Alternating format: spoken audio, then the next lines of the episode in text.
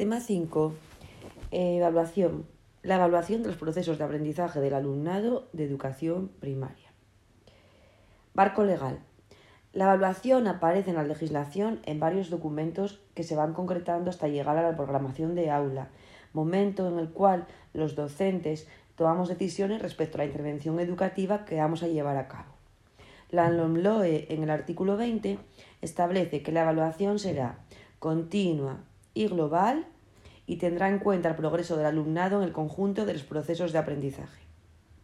En el Real Decreto 984-2020 de 16 de noviembre, que regula la evaluación y la promoción en educación primaria y en nuestra comunidad se concreta de momento en la resolución del 29 de abril de 2016 que modifica la resolución del 3 de febrero de 2015, eh, que la evaluación tendrá un carácter formativo y está orientada a dar respuesta a las diferentes necesidades del alumnado, para ajustar las medidas de atención a la diversidad en cualquier momento del curso, garantizar su aprendizaje y mejorar el proceso educativo.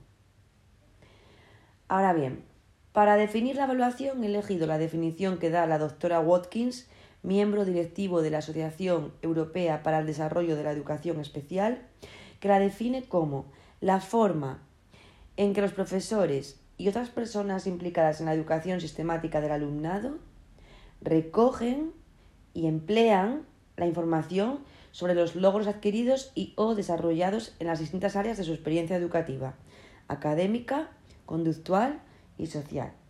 En esta definición aparecen dos verbos muy claros, recoger y emplear. Engloba todos los métodos y procedimientos para evaluar, y también nombra a los implicados en el proceso, profesores tutores, especialistas, otros profesionales, los propios alumnos e incluso las familias de los alumnos. Así, la evaluación no solo concierne al alumnado, sino también al contexto de aprendizaje y a veces al entorno familiar. El proceso de evaluación tiene un punto de partida y un punto de llegada. El de partida es la evaluación inicial. Para asegurar la transición entre etapas, es necesario coordinar el traspaso de información entre los profesionales implicados. A partir de la información obtenida en ese traspaso y de la que aparece en el acta de evaluación del curso anterior, el tutor o tutora ha de usar las herramientas convenientes para hacer una evaluación inicial y conocer las características de su alumnado, no solo a nivel de conocimientos, sino también a nivel emocional y familiar, detectando posibles situaciones vulnerables.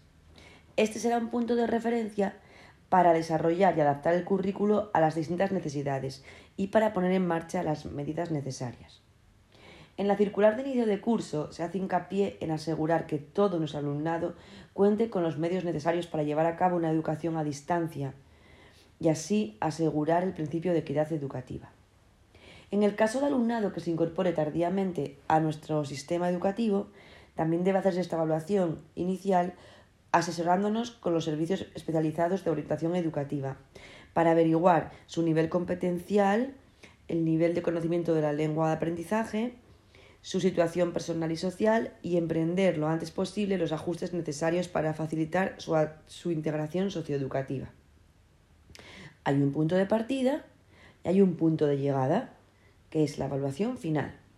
Al final del curso, el equipo docente de forma colegiada evalúa y califica el nivel de logro de los objetivos y la adquisición de las competencias claves desde el inicio de curso y decide la promoción o no promoción al curso o etapa siguiente, como explicaré en el último punto del epígrafe.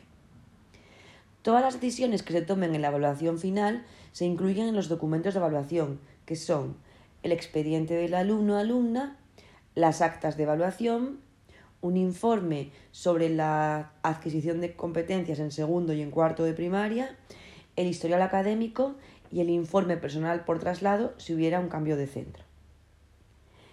Entre el punto de partida y el de llegada hay todo un viaje lleno de experiencias que podríamos llamar contextos de aprendizaje.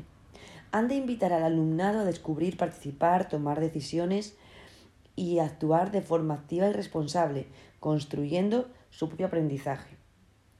Y el docente ha de ejercer de mediador entre alumnado y dicho contexto, decidiendo los agrupamientos, los espacios, materiales, metodologías y, por supuesto, las actividades que nos permitan recoger información fiable para evaluar el proceso educativo, incorporando las medidas que hagan falta para responder a los diferentes ritmos de trabajo, capacidades, intereses, motivaciones, orígenes culturales y necesidades de nuestros alumnos y alumnas. De esta forma, si el, proceso de evaluación forma parte de ese, entre comillas, viaje educativo, se cumple la premisa de evaluación continua y global que establece la ley educativa. ¿Cuáles son entonces las características de la evaluación? Es el siguiente punto que voy a desarrollar.